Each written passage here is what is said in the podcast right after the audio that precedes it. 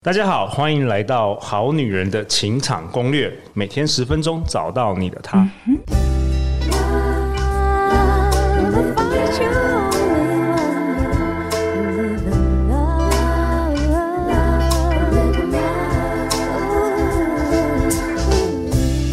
家好，我是你们主持人陆队长。相信爱情，所以让我们在这里相聚，在爱情里成为更好的自己，遇见你的理想型。在节目开始之前，陆队长想跟大家分享一件事，那就是呢，我们好女人情场攻略从二零二零年开始到现在，已经播放了超过一千集的内容。那过去呢，有很多好女人、好男人听众常常跟我们说，因为集数太多了，不知道从哪里开始听，看我们能不能做一些分类的播放清单。那我们好女人团队花了好几个月的时间，把我们过去的内容集数。包含暧昧撩男、两性沟通、信念转换、潜意识、种子法则、识人防渣等等二十多个主题的播放清单整理出来喽。那目前整理了分类大约三百五十集，未来也会持续的更新。那么要怎么样才能收到这个播放清单呢？你可以透过本集下方的节目资讯栏加入好女人官方 Line@ 然后传“相信爱情”这四个字，那我们就会将播放清单寄给你哦。那本周呢，陆队长邀请到二零二二年第三届好女人的情场攻略收听冠军，也是我们的小金人得主。我们欢迎文玲。Hello，大家好，我是文玲。我现在呢是身心灵导师和能量疗愈师，主要教学的受证课程呢有西塔疗愈，还有金钱灵气，并且呢我已经带了八年的七周遇见对的人读书会。我的学员呢通常差不多两周至半年呢就会脱离单身，所以呢欢迎大家，就是如果想要再了解我的话呢，可以在资讯栏找到我。哇文玲，感谢你本周又带来满满的干货啊！每次你来，我都觉得。哇，我都学到好多新的东西。我们好女人、好男人形容就哇，这个是从来没有听过的内容诶。所以那么好的机会，我们也欢迎我们的好女人忠实听众小丸子。Hello，大家好。我是小丸子，目前是护理师，一个热爱生活、喜欢学习、勇于突破舒适圈的都市女子。哎、欸，小丸子，从这个听我们节目超过一千集，然后到实际在这个录音室跟我们录，有什么感觉啊？还是很紧张吗？不小心又把它当成 podcast 在听了。昨天你好像有点断线，中间中间一度以为你在听节目，没有参与我们的内容。好啦，你今天也要努力为我们好女人那个发表一些那个问题，好不好？好，OK。因为陆队长。也不是女生，对对，所以我也不知道什么样的问题。好啊，那文玲，你今天这一集听说要跟我们分享，就是有关于灵魂伴侣哦。没错，我们今天要跟大家分享有七种不同类型的灵魂伴侣哦。那这也是来自于西塔疗愈的内容？没错，这是西塔疗愈的内容，我把它摘录精华分享给大家。OK，那首先呢，我们要先去说你的不同的状态，就会去吸引到不同类型的伴侣。那、哦、什么意思？就是说，我们前面呢、啊、会讲七种嘛，所以我们大概前面讲五种，可能都是没那么适合的。OK，对。然后为什么要去跟大家说？你为什么要知道你的，就是你现在会吸引的是哪一种？就是你要去把你的负面的信念啊，或者是状态调整掉、过滤掉，那你自然就不会吸引不适合的人。你指的是你目前的算是能量状态吗？可不可以说明更多一点，让我们好女人、好男人了解？可以，我们会先说，就是阻碍你遇到灵魂伴侣的原因有哪一些？首先呢，就是如果跟太多人有过性关系的话，哦，那因为你的能量就有很多人的能量干扰嘛，那你可能就很难去吸引到真的适合你的这个人出现。那再来呢，就是一些过去经历的影响，譬如说在孩童时期有受到性的创伤啊、虐待啊，那你可能就会对人产生那种不信任、嗯、排斥。嗯，那这样当然不可能再进入一段美好的关系。OK，但这些都是可以改变，都可以疗愈。没错，都可以疗愈。Okay. 再来呢，比较多人常见的可能就是，也是可能你过往经历啦，或者是父母影响你的信念没有准备好。譬如说，我觉得我不值得遇见真爱，我不值得被珍惜、被尊重，我会被背叛、被利用。我的伴侣会外遇，这些都是负面信念。OK，负面信念的存在也会阻挡你找到另外一半。Okay. 没错。那再来了，另外一个比较特别的，就是说，诶，如果你已经在一段关系中，那不管好坏，那你可能就是也不会去寻找下一个对象。可是，因为我们今天要讲有七种不同类型灵魂伴侣的原因，就是有一些可能是没有那么适合的。但是你跟这个没有那么适合的在一起，那当然会阻碍你去遇见更适合的人。那文玲，我想请教你，你所谓的你们在西塔疗愈这个灵魂伴侣的定义是什么？你你一定会跟灵魂伴侣结婚吗？还是说世界上有很多个灵魂伴侣，还是只有一个？灵魂伴侣呢？我们在西塔疗愈的定义是你这一辈子会遇到很多个，只是每一个人的状态不一样。有些人可能会结婚，可是这种结婚也不一定会到终身。OK，那你结婚的人也不一定是你灵魂伴侣，是这样吗？没错，会是这样子的一个定义。那如果陆队长已经结婚了，然后我发现我遇到我的灵魂伴侣，那怎么办？这个我们就会请大家自行做考量选择。这这个要私下聊，不是啊？可是就算你认识灵魂伴侣，然后你跟他结婚，也一定会幸福美满吗？因为我们有七种嘛，我们大概到第五六七才是可以幸福美满。哦，好的，我们现在 我们现在来讲，陆队长先听完七种，我再决定我 我们我们等下走，等下录音完走出去，在 Seven 有没有遇到我的灵魂伴侣，好不好？来，第一种是什么？第一种呢，大家可能很常听到，叫做双生火焰。OK，双生火焰呢，它其实就是像你照镜子嘛，你跟一个很像你的人，你的缺点、优点都一样，它可能是。二十年前版本的你，还没有进化的你，那这样来说，一定你会有很多受不了他的地方，所以这个是通常不建议。当长期稳定交往的伴侣，你们在相处上会有非常多的摩擦。你有什么问题呢？他也不能帮你解决，因为他就是另外一个你。哦，双生火焰跟你很像的人，小丸子有没有遇过这样的人？我觉得我可以拿我当例子。哦，你有，你有遇过？对，因为我的前任关系，他就是这样子的人。我看到他，我就觉得一开始我还没有。这样子察觉，我就觉得，哎，这个人怎么那么谨慎？而且因为他是台北人，我就觉得，哎，台北人，然后又这么的谨慎，又这么的淳朴，他是这样子的人，所以我那时候就不小心就一脚踩下去了。然后后来就发现，哎，他怎么跟我？还没有出社会的我这么的相像哇，所以 真的，真的，所以你很容易被会这个被这个双生火焰的人吸引，是不是这个意思？就是呃，你你你跟他相处之后，你会发现很多跟你很类似的特质，或者是说，哎、哦，这不就是我还没出社会的我？然后 我会聊 Ricky 也是因为觉得，哎，我都。一方面是很像我，一方面会觉得，哎、我都已经提升到这个档次了，那我一定可以改变它。哦，所以第一种叫做双生火焰，那这个好吗？这个？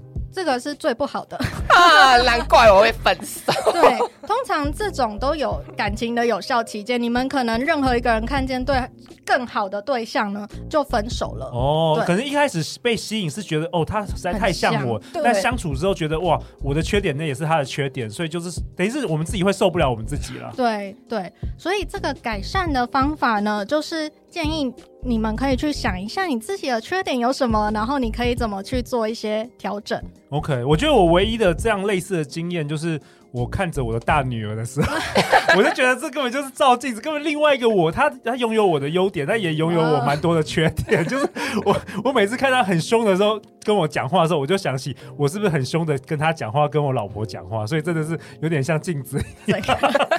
对，所以我就很反省。所以我老婆常常说我跟我大女儿都处的不好，就是我们俩太像了。对对，这就是双生火焰，前世情人。那第二种是什么？第二种叫做不完全契合的伴侣。哦，什么意思？那个意思呢，就是你们会互相吸引，是因为你们的过去的负面经历，或者是负面信念。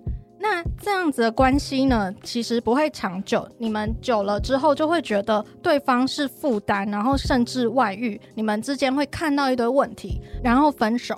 哎，文玲，可不可以举个例子啊？什么叫因为负面情境跟信念互相吸引？是说可能过去两个人都是，比如说离婚，然后因为这个离婚同样的共同点，然后被吸引相处吗？是这样吗？有可能，就是呢，我们在这样子的一个情境之下，你就要去检视你的信念，就是他跟你有什么共同点？譬如说，哎，双方都有债务。哦，这我有听过，两个人同样都是背债的人，他们也会互相吸引。对，或者是双方过去都被背叛过，嗯嗯，或是生活习惯呢都很不健康，乱吃啊、酗酒啊，然后都睡过头啊之类的。OK，那这样不好吗？就是说这样子，呃，不完全契合的灵魂伴侣互相吸引。不好，因为你们之间还是会有很多的问题。哦，因为你有说这是负面情境跟信念，所以不是正面的，不是说两个人共同这个正面的特质而被吸引。对，两个人共同正面特质，我们在后面的会讲。那现在第二个不完全契合，就是因为负面特质吸引。那这个我们要去怎么调整呢？就是你要去觉察，哎，你在过往或者是你有哪一些负面信念、坏的生活习惯，你要先去调整你自己。然后呢，你可以去写下相反的条件，在你的伴侣的清单里面。嗯，譬如说他是负责任的啊。然后会很自律，早睡早起，善待自己的身体，吃的很健康等等的，你就是要把这个负面的原因去把它转成正面的，然后也要自己培养正面的特质，你才会吸引到正面特质的人。没错。OK，好，那第三个是什么？第三个呢，叫做业力伴侣，或者是前世的灵魂伴侣。哦，听起来不错啊，业力伴侣，前前世灵魂伴侣。其实我们在讲前世的伴侣呢，比较模糊的概念，但是就是双方可能彼此要有一些什么承诺，那你们这一世呢，再互相完成。我随便举例来说好了，譬如说我曾经有一任男朋友呢，我也带他让前世今生的老师看过，那时候我什么疗愈都还没有学，他就说啊，我们当初呢是门当户不对，他是。贵族公子，因为家族有一些什么批斗啊什么，然后来我们这个佣人里面，就是跟我一起学习相处。那所以呢，久了之后我就对他产生情愫，但是呢，我非常想要跟他在一起，但是却没有机会在一起，因为他后来还是决定回去接他的家业，就抛弃我了。所以，我们前世呢有这样子的一个遗憾存在。我曾经。非常想要跟他在一起，但是呢，他没有办法跟我在一起，因为门当户不对的关系。那所以呢，我自己的灵魂可能就会想说，我想要圆了跟他的这个遗憾，为什么我没有办法跟他在一起？那所以这一辈子呢，我们就用一个非常戏剧化的方式。相遇可能就是我出国玩的时候，哎，间接认识他，然后有一些天雷勾动地火啊，什么什么的。可是呢，这一辈子他要带给我的，就是让我了解说，其实我可能已经圆了跟他在一起的这个梦，但是呢，我们不一定要继续走下去，因为他其实也是一直还是没有办法给我承诺嘛。但是我的灵魂这时候可能就觉得，哦，我懂了，我至少已经。跟他在一起过了，那我也不需要再跟他在一起了。哦，我大概可以理解，就是前世你们有一些没有没有完成的这个缘分，对。然后这一世你必须要，就是可能重新，就宇宙会重新让你们灵魂相遇。对。那你相遇之后，你们还是没办法走进婚姻，但是你学到了这个功课，嗯，是这样子吗？对。OK，至少就是我学到了，而且其实也因为他的关系，我开始去研究身心灵领域。譬如说，当初我一直很想要他有承诺，想要跟我在一起，所以呢，我就去研究说啊，可能到底要怎么样才可以复合？我可能就花了一堆钱去研究如何复合，然后后来再去学西塔疗愈，哦，知道原来这些都是信念所影响。所以其实他真的是我走向身心灵领域的一个非常大的推手。这种感情上的痛苦，然后找解方。OK，所以前男友出现，然后反而是推动了你迈向这个身心灵领域，成为老师。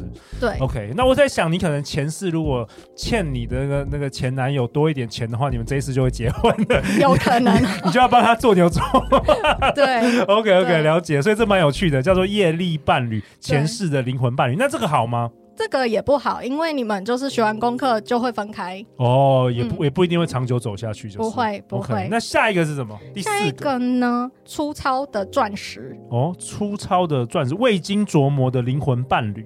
对，那这个呢？其实我讲最简单的例子来说，但是这年代可能有点久远，不知道大家还知不知道，叫做那个我可能不会爱你的。哦李大人跟陈又青，李大人跟陈又青，嗯，他们其实一直都是很好的朋友，对。但是他们彼此之间也有经历过一些不同的感情对象，对。然后后来呢，才重新认出彼此，然后跟就是有互顺利的交往嘛，进入稳定的关系。其实简单来说，粗糙钻石的这种灵魂伴侣就像这样，你们可能会是很适合的，但是需要经过长时间的。打磨就是可能四五年或者甚至十多年都有可能，你们就是在生活经历中要去磨练自己适合的感情伴侣的样子。那文林这样的这个未经琢磨的灵魂伴侣，你说的粗糙钻石好不好？其实是可以接受的，就是只要双方都准备好就可以。OK，所以就很像是你可能是从小到大的青梅竹马，然后彼此后来有自己的这个男女朋友，甚至有人结婚，对，然后离婚，然后最后才认出彼此。这个好像周遭也蛮常听到这样的故事、哦、大 S 啊，嗯，对对对，十年，OK，对，那这样好不好？这样子其实就是你把自己准备好就可以了，然后。呃，如果你们在粗糙钻石状态就先跟彼此进入关系的话，有可能感情中会有一些考验出现。嗯、那这些考验出现的话，有可要么就是分手，要么就是稳定的进入下面的阶段，更契合的灵魂伴侣的阶段。OK，所以下面是五六七这三种灵魂伴侣是比较契合的。没错。OK。那我们来讲第五个呢，叫做契合的灵魂伴侣。哦，契合的灵魂伴侣，说可以，所以契合。对，我们前面有讲说不契合的灵魂伴侣是被负面的信念吸引嘛？嗯，那契合的就是双方被正面的信念吸引，像是双方彼此有共同的价值观，嗯，你们在生活上面很健康啊，对养小孩的方式有共识啊，你们的金钱观等等也很契合。OK，那基本上其实就可以去走在一起，然后也会互相的去。了解彼此个性上呢，也是会很合得来的。顶多有一些小抱怨，就是小斗嘴，但是其实基本上感情关系是稳定的。哎、欸，这感觉很棒哎！这个小丸子应该可以到永久吗？这个吗？有一个概念呢、啊，就是说现在契合不一定终身契合哦。对，但至少一开始是契合的，我觉得已经蛮好的啊。大部分人很多感情一开始就发现不契合。那这个契合的灵魂伴侣呢？其实契合度大概是百分之七八十上下。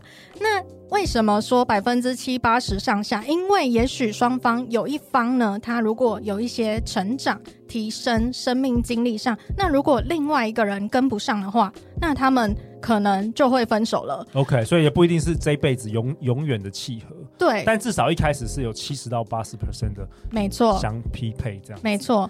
那我们会说，你要怎么去判断？因为通常很多人就会说啊，你同居就是一个考验了，就是试婚的概念嘛。那这时候你就可以看看对方能不能再跟你走到下一个阶段，叫做契合终身的灵魂伴侣。OK，第六个叫做契合终身的灵魂伴侣。哇，这听起来哇哦，很不容易耶，这个。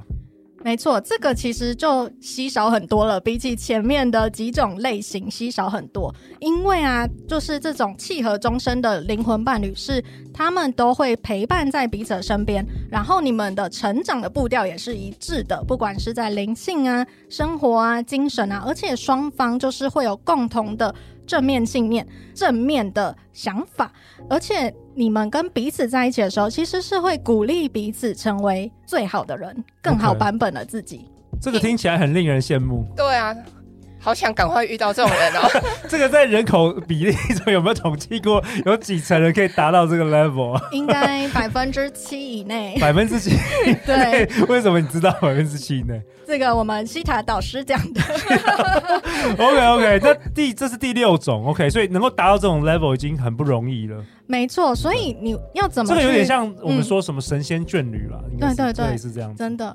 所以其实你要达到这样子的程度呢，有一个非常非常重要的，也是我为什么在这一季的第一集要讲爱自己的原因，就是你要先准备好自己。哦，那是根源。嗯，对，你要把所有的状态、负面信念啊这些经历都把它疗愈完成，那你自然可以用正面的情况去吸引到这样子同频率的伴侣。OK，第六种很棒啊，神仙眷侣，契合终身的灵魂伴侣。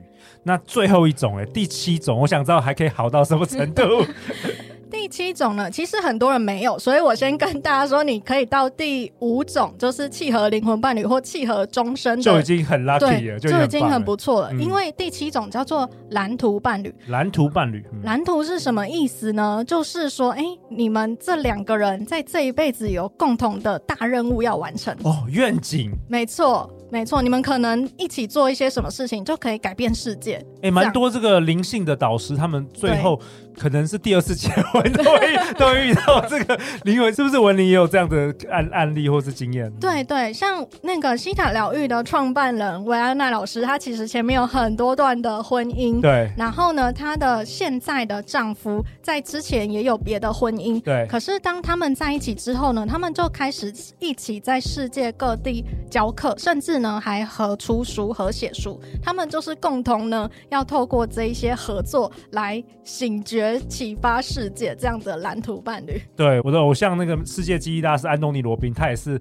呃第二次结婚的时候就遇到这种类似这种蓝图伴侣，就是两个人有共同的神圣的使命，然后一起携手。这个大概也很少很少有，没错，对对超少。所以就是只是给大家一个参考，但是你不一定要你的伴侣就是这种蓝图伴侣啦。OK，那我我帮小丸子问啊。小丸子刚才又有点 offline，就是如果我们如果小丸子他想要找这个长期的关系，或是想要找婚姻对象的话，那到底第几种可以嫁了？大概第五种，就是我们说那个契合的灵魂伴侣，七八十趴的那一种。哦，你就觉得是可以了？对对对。所以前几种你是觉得还可以再观察，都是？没有那么建议。哦，都没有那么建议。OK。对啊，大概是这样。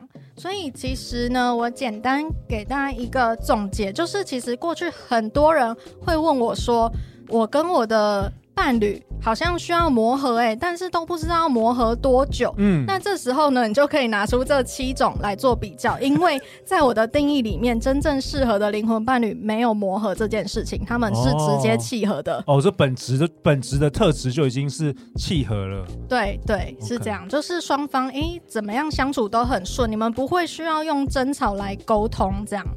OK，我觉得这一集的干货实在太满了哦，这内容非常丰富，可能小丸子或者我们好女人回去要想，回去要听好多次才能，路上回去要听好多次，因为总共有七种的灵魂伴侣，也希望这一集能够带给我们好女人好男人更大的启发啊。那我蛮好奇，为什么这个西塔疗愈的这创办人他会知道这些事情啊？他自己想象出来的，还是他会通灵啊？他怎么知道有这七种灵魂伴侣啊？他其实就是一个灵媒，所以我们西塔疗愈的概念就是透过冥想连接到造物主嘛，所以它西塔疗愈课程基本上都是跟造物主上课收讯息来的。造物主直接就宇宙直接告诉他这些知识了。没错，没错，是这样的概念。哦，了解。